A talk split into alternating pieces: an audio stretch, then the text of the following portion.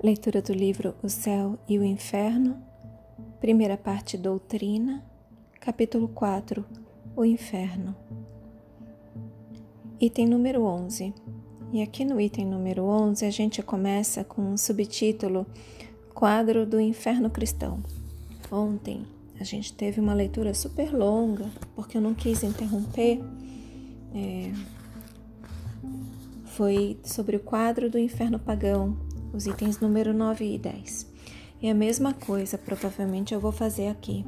Sobre o quadro do inferno cristão, também tem um trecho de literatura que foi colocado aqui no livro e eu vou obedecer e vou seguir com a leitura até terminar esse trecho. Então, vamos nos preparar para uma leitura longa.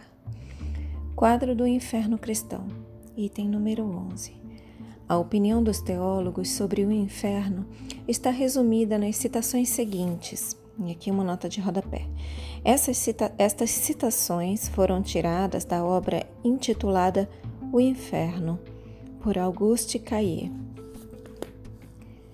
Essa descrição, tendo sido tomada dos autores sacros e na vida dos santos, pode muito melhor ser considerada como a expressão da fé ortodoxa nessa matéria sendo a cada instante reproduzida, com algumas variantes aproximadas, nos sermões do público evangélico e nas instruções pastorais. Item número 12. Abre aspas. Os demônios são puros espíritos e os condenados, presentemente no inferno, podem também ser considerados puros espíritos. E aqui a palavra espírito está com E maiúsculo, tá? Novamente.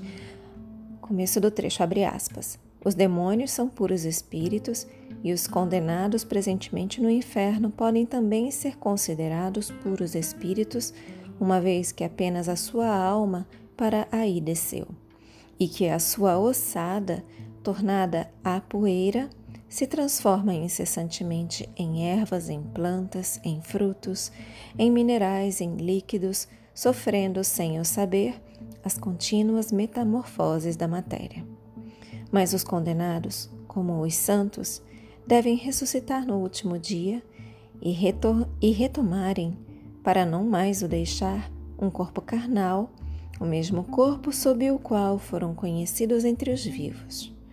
O que os distinguirá uns dos outros será que os eleitos ressuscitarão em, uma, em um corpo purificado e todo radioso, os condenados em um corpo enlameado e deformado pelo pecado.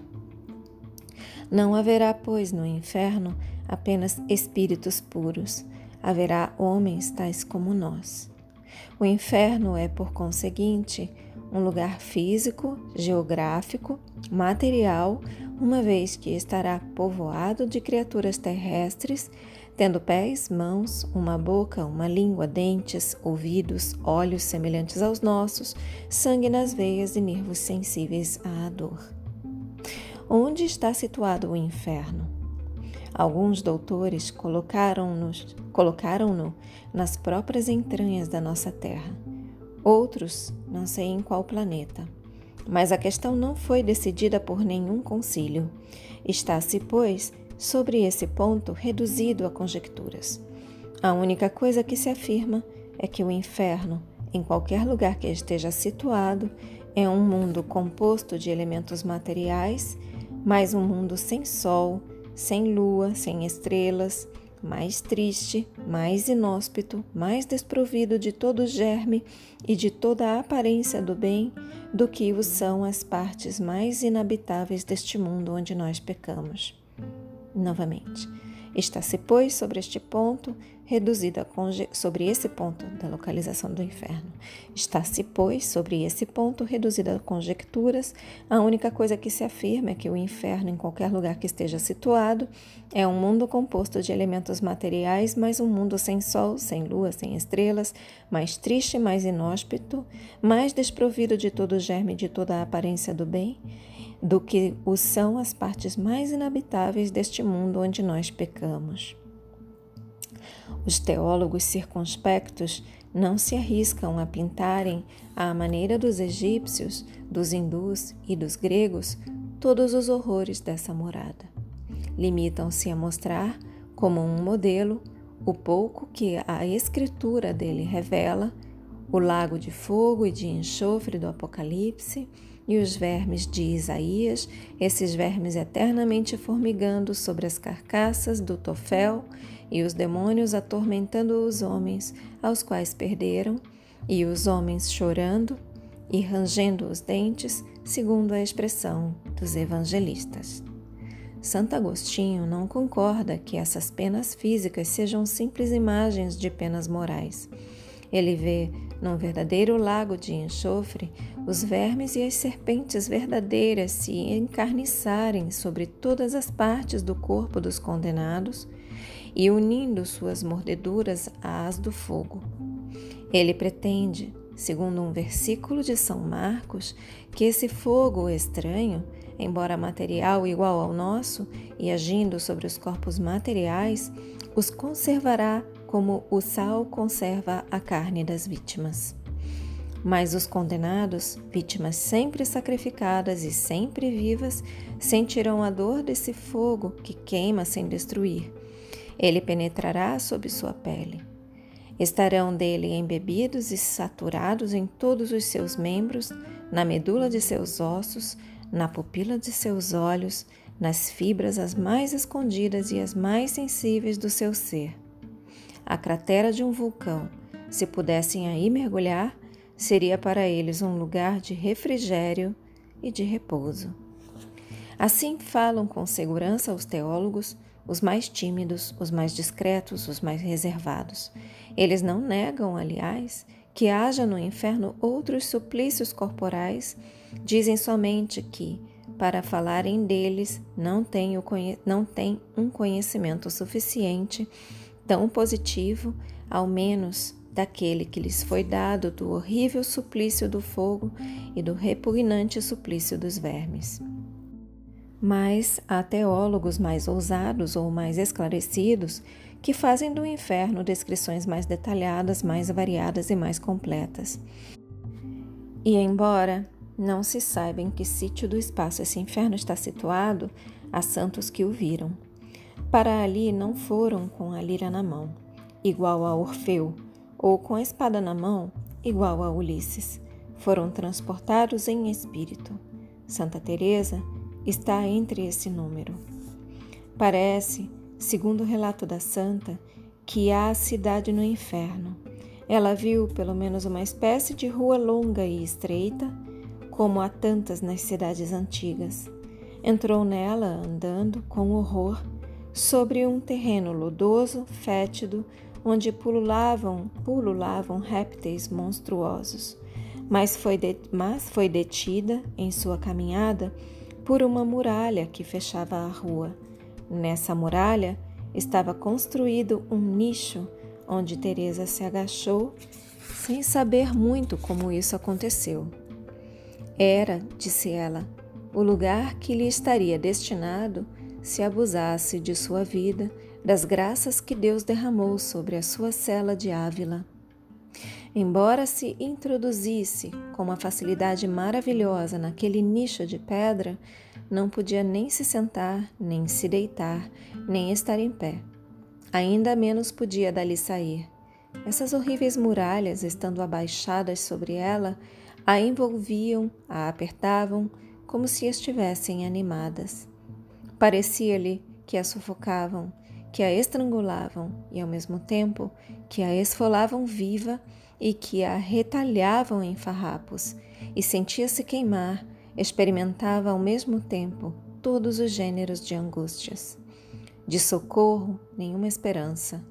Tudo ao redor dela era trevas, e entrando através dessas trevas, percebia ainda, não sem estupor, a horrenda rua onde estava alojada e toda a sua imunda vizinhança, espetáculo para ela tão intolerável como o envolvimento da sua prisão.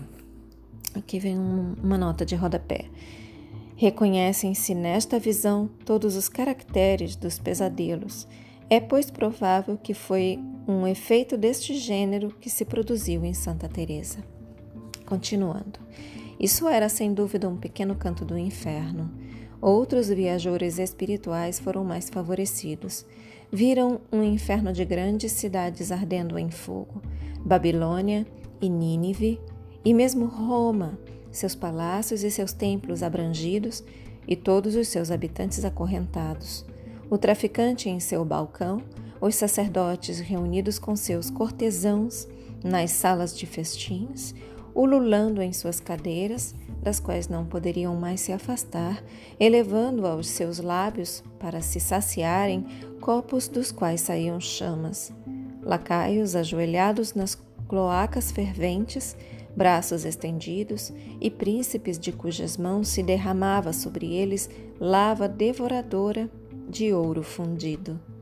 Outros viram no inferno planícies sem limites que camponeses famintos cavavam e semeavam, e nessas planícies fumegantes, com seus suores, suas sementes estéreis, como não produzissem nada, esses camponeses se entredevoravam.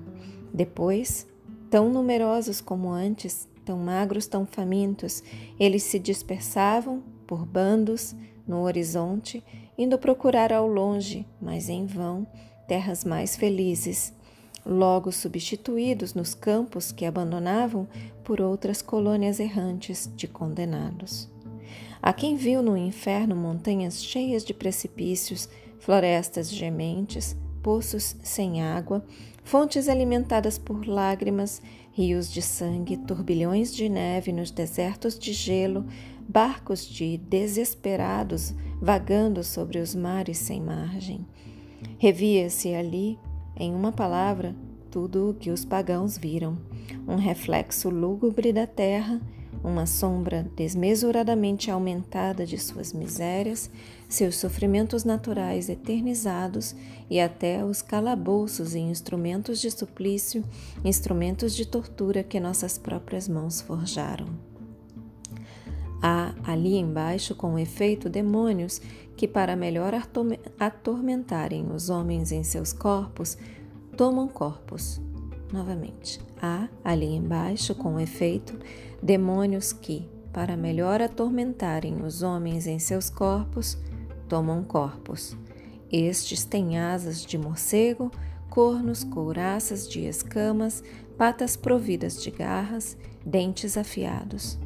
Nos são mostrados armados de gládios, de forcas, de pinças, de tenazes ardentes, de serras, de grades, de foles, de clavas e fazendo durante a eternidade, com a carne humana, o serviço de cozinheiro e de açougueiro.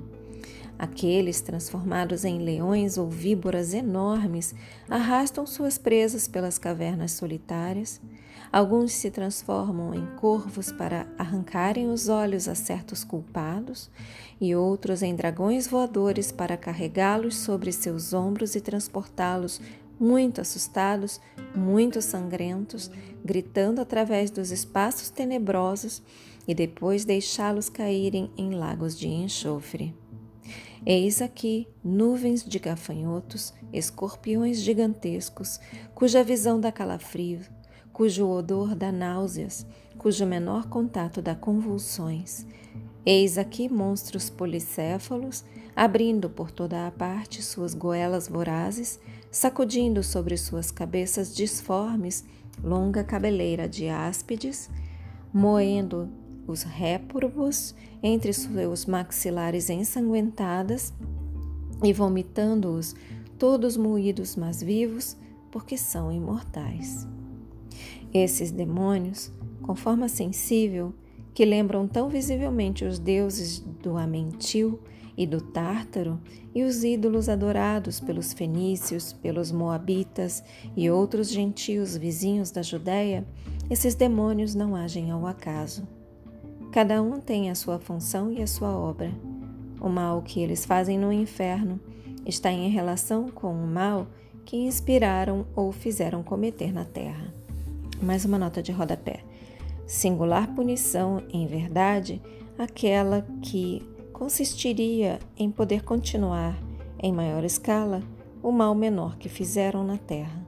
Seria mais racional que sofressem eles mesmos as consequências desse mal em lugar de se darem ao prazer de fazê-los sofrer a outrem. Essa nota está tá justamente apontando, nessa descrição toda aqui, a nota está apontando a controvérsia da punição. Novamente, os demônios com forma sensível que lembram tão visivelmente os deuses do Amentil e do Tártaro e os ídolos adorados pelos fenícios e pelos moabitas e outros gentios vizinhos da Judéia, esses demônios não agem ao acaso. Cada um tem a sua função e a sua obra. O mal que eles fazem no inferno está em relação com o mal que inspiraram ou fizeram cometer na terra. Ou seja, eles estão punindo, mas foram eles que inspiraram o mal ou que mandaram fazer, né, que fizeram cometer, fizeram os homens na terra cometerem. E aqui a nota explica aponta justamente essa controvérsia, que singular punição, em verdade, aquela que consistia em poder continuar em maior escala o mal menor que fizeram na terra. Seria mais racional que sofressem eles mesmos, esses demônios, as consequências desse mal, em lugar de se darem ao prazer de fazê-los sofrer a outrem. Nova, continuando. Os condenados são punidos em todos os seus sentidos e em todos os seus órgãos, porque ofenderam a Deus através de todos os seus sentidos e de todos os seus órgãos. Punidos de um modo como gulosos pelos demônios da gula, de outro modo como preguiçosos pelos demônios da preguiça, e de outro como fornicadores pelos demônios da devassidão, e de tantas maneiras diversas quantas maneiras diversas há de se pecar. Terão frio, embora queimando-se, e calor, embora entregelando-se. Estarão ávidos de repouso e ávidos de movimento, e sempre famintos, sempre sedentos, e mil vezes mais fatigados do que o escravo ao final do dia, mais doentes do que os moribundos, mais quebrados, mais cansados, mais cobertos de chagas do que os mártires, e isso não terminará. Nenhum demônio rejeita e nem jamais rejeitará a sua horrível tarefa. Eles são todos, sob esse aspecto, bem disciplinados e fiéis em executarem as ordens vingadoras que receberam. Sem isso, em que se tornaria o inferno? Essa é uma pergunta. Sem isso, em que se tornaria o inferno? Os pacientes descansariam se seus carrascos viessem a querelar entre si ou se cansar, mas não há repouso para uns, nem querela entre os outros. Por maus que sejam, e por inumeráveis que sejam, os demônios se ouvem de um canto ao outro do abismo e jamais se viram, se viram na terra nações mais dóceis aos seus príncipes, exércitos mais obedientes aos seus chefes, comunidades monásticas mais humildemente submissas aos seus superiores. Mais uma nota de rodapé. Esses mesmos demônios rebeldes a Deus por causa do bem são de uma docilidade exemplar para fazerem o mal. Nenhum deles recua e nem se abranda durante a eternidade. Que estranha metamorfose se operou neles, que foram criados puros e perfeitos como os anjos. Novamente a nota, mais uma nota mostrando uma contradição. Se eles são tão, né, são tão obedientes, eles são de um canto a outro do abismo, a gente vê esses demônios eles jamais se viram na terra, jamais foram vistos na terra nações mais dóceis aos seus príncipes, exércitos mais obedientes aos seus chefes, comunidades monásticas mais humildemente submissas aos seus superiores do que esses demônios em cumprirem os deveres deles de torturar os que lá estão. Então a nota está mostrando isso. Eles, se esses, os demônios rebeldes a Deus por causa do bem, são de uma docilidade exemplar para fazerem o mal. Nenhum deles recua e nem se abranda durante a eternidade. Que estranha metamorfose se operou neles, que foram criados puros e perfeitos como os anjos. Não é singular vê-los dar o exemplo do perfeito acordo, da harmonia, da concórdia inalterável, quando os homens não sabem viver em paz e se atormentaram na terra? Vendo o luxo do castigo reservado aos condenados e comparando a sua situação com a dos demônios, pergunta-se aos quais se devem mais lastimar, os verdugos ou as vítimas.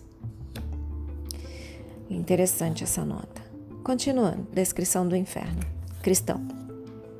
Aliás, conhece-se muito pouco a populaça dos demônios. Esses vis espíritos, espíritos com E maiúsculo, tá? Esses vis espíritos do quais são compostas as legiões de vampiros, vampiras, de sapos, de escorpiões, de corvos, de hidras, de salamandras e outras bestas sem nome, que constituem a fauna das regiões infernais mas se conhecem e se nomeiam a vários dos príncipes que comandam essas regiões, entre outros Belfegor, o demônio da luxúria, Abaddon ou Apolion, o demônio do homicídio, Beuzebu, o demônio dos desejos impuros, ou o senhor das moscas que, que engendram a corrupção, e Mamon, o demônio da avareza, e Moloque, Belial, Baal-Gade, Astarote e muitos outros, e acima deles seu chefe universal, o sombrio arcanjo, que no céu tinha o nome de Lúcifer e que leva no inferno o de Satã. Puxa, aqui minha, meu comentário Narayane. Eu não conhecia todos esses nomes. Continuando, eis aqui, em resumo, a ideia que nos dão do inferno, considerado do ponto de vista da sua natureza física e das penas físicas que aí se suportam. Novamente, eis aqui, em resumo, a ideia que nos dão do inferno, considerado do ponto de vista da sua natureza física e das penas físicas que aí se suportam. Abri os escritos dos pais e dos antigos doutores. Interrogai as nossas piedosas lendas, olhai as esculturas e os quadros de nossas igrejas, prestai ouvido ao que se diz nos púlpitos e aprendereis bem mais. Fecha aspas. Número 13. O autor faz seguir esse quadro das reflexões seguintes, das quais cada um compreenderá a importância. Abre aspas. A ressurreição dos corpos é um milagre, mas Deus faz um segundo milagre para dar a esses corpos mortais, já usados uma vez pelas passageiras provas da vida, já uma vez aniquilados, a virtude de subsistirem sem se desfazerem em uma fornalha onde se evaporam os metais. Que se diga que a alma seja seu próprio verdugo, que Deus não persegue, mas que a abandona no estado de infelicidade que ela escolher, isso se pode a rigor compreender, embora o abandono eterno de um ser extraviado e sofredor pareça pouco conforme com a bondade do Criador mas o que se disse da alma e das penas espirituais não se pode de nenhum modo dizer-se dos corpos e das penas corporais. Para perpetuar essas penas corporais, não basta que Deus retire a sua mão.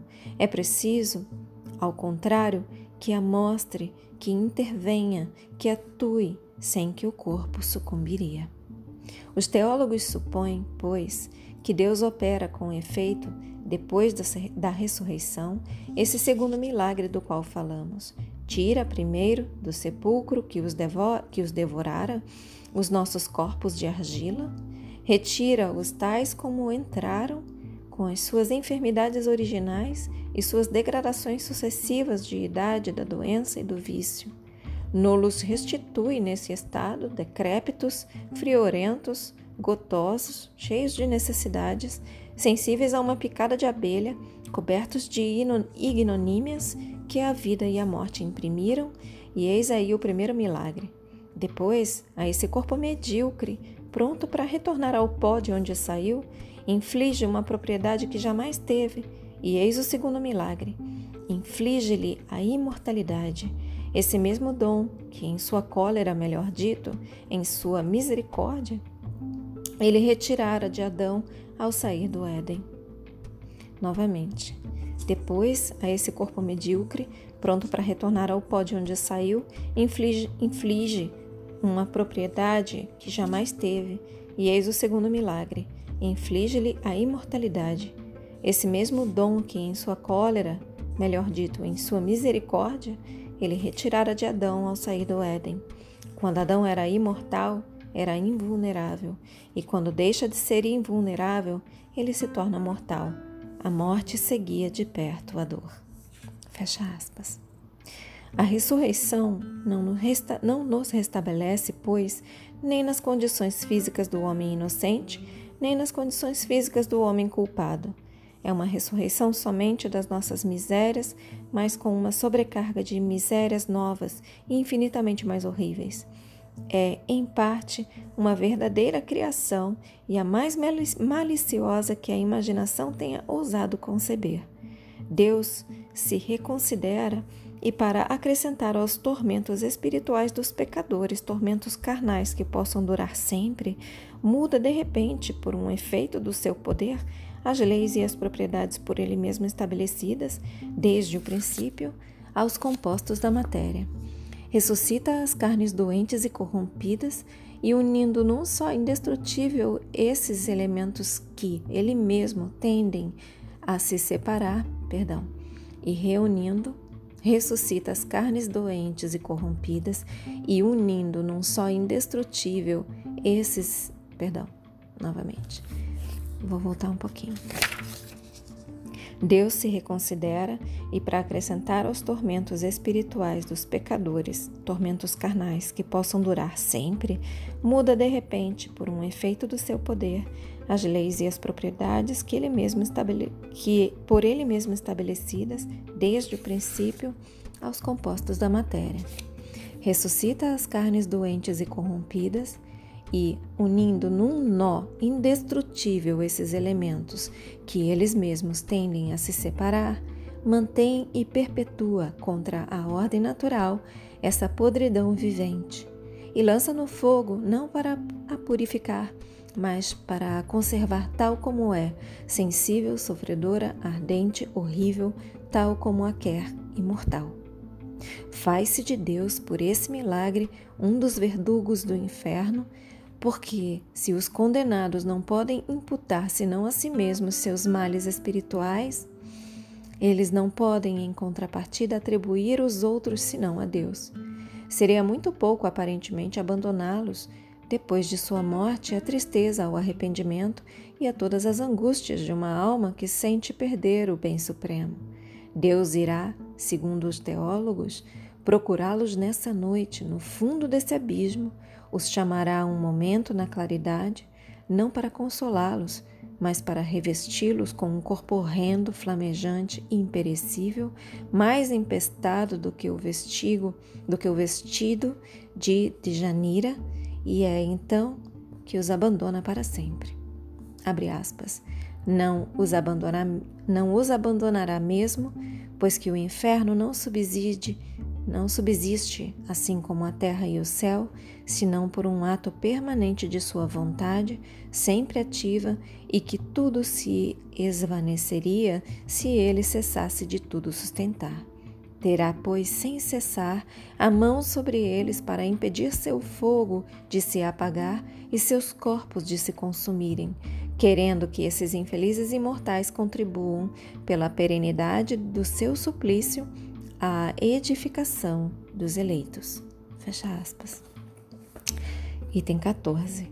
Dissemos com razão que o inferno dos cristãos havia exagerado o dos pagãos que Narayane está falando aqui totalmente piorado o inferno dos cristãos comparado com o dos pagãos. O dos pagãos ficou parecendo um paraíso. Continuando, vou retomar. Item 14. Dissemos com razão que o inferno dos cristãos havia exagerado dos pagãos. No Tártaro, com efeito, veem-se os culpados torturados pelo remorso, sempre em razão de seus crimes e de suas vítimas, oprimidos por aqueles que oprimiram em suas vidas, são vistos fugirem à luz que os penetra e procurarem em vão escapar aos olhares que os perseguem. O orgulho é aí rebaixado e humilhado. Todos carregam os estigmas do seu passado, todos são punidos pelas suas próprias faltas, a tal ponto que, para alguns, basta entregá-los a si mesmos, porque se julga inútil acrescentar-lhes outros castigos.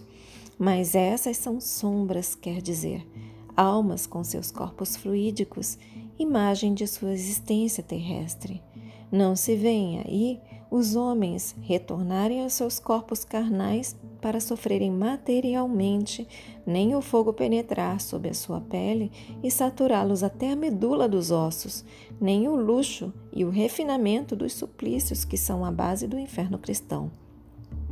Encontram-se aí juízes inflexíveis, mas justos, que proporcionam a pena à falta, ao passo que no império de Satã todos os todos são confundidos nas mesmas torturas. Tudo aí está fundado sobre a materialidade. A própria equidade dele está banida. A própria equidade dele está banida do inferno cristão. Há sem dúvida hoje na própria igreja muitos homens sensatos que não admitem essas coisas ao pé da letra e que veem aí alegorias das quais é preciso apreender o espírito, mas sua opinião é individual e não faz lei. A criança no inferno material, com todas as suas consequências, não deixa de ser um artigo de fé. Número 15 e último item deste capítulo.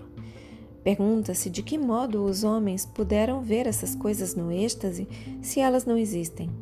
Aqui não é o lugar para se explicar a fonte das imagens fantásticas que se produzem às vezes com as aparências da realidade. Diremos somente que é preciso ver nisso uma prova desse princípio. Dois pontos: que o êxtase é a menos segura de todas as revelações. Aqui é uma nota de rodapé, o Livro dos Espíritos, números 40, 443 e 444. Novamente, diremos somente que é preciso ver nisso uma prova desse princípio, que o êxtase é a menos segura de todas as revelações, porque esse estado de superexcitação não é sempre o fato de um desligamento da alma tão completo como se poderia crer, e que neles se encontra, bem frequentemente, o reflexo das preocupações da vigília. As ideias das quais o espírito está nutrido e das quais o cérebro, ou melhor, o envoltório perispiritual correspondente ao cérebro conservou a imagem, se reproduzem amplificadas como em uma miragem, sob formas vaporosas que se cruzam e se confundem e compõem conjuntos bizarros. Os estáticos de todos os cultos viram sempre coisas em relação com a fé da qual estavam penetrados. Não é surpreendente, pois, que aqueles que, semelhantes a Santa Teresa, estão fortemente imbuídos de ideias do inferno, tais como lhes dão as descrições verbais ou escritas e os quadros, tenham visões que são, propriamente falando, a sua reprodução e produzem o efeito de um pesadelo. O pagão, cheio de fé, teria visto o Tártaro e as Fúrias, como teria visto o Olimpo, Júpiter tendo o raio na mão. Fechem os olhos. Permitam que essas palavras se aprofundem em vocês. Assumam a intenção de contemplar por mais algum tempo sobre essas palavras. Expressem gratidão aos seus guias, mentores, protetores e anjo guardião. Expressem gratidão a Deus. Agradeçam a si mesmos pela continuidade na leitura. E eu também agradeço a vocês pela oportunidade. Boa noite. Namastê.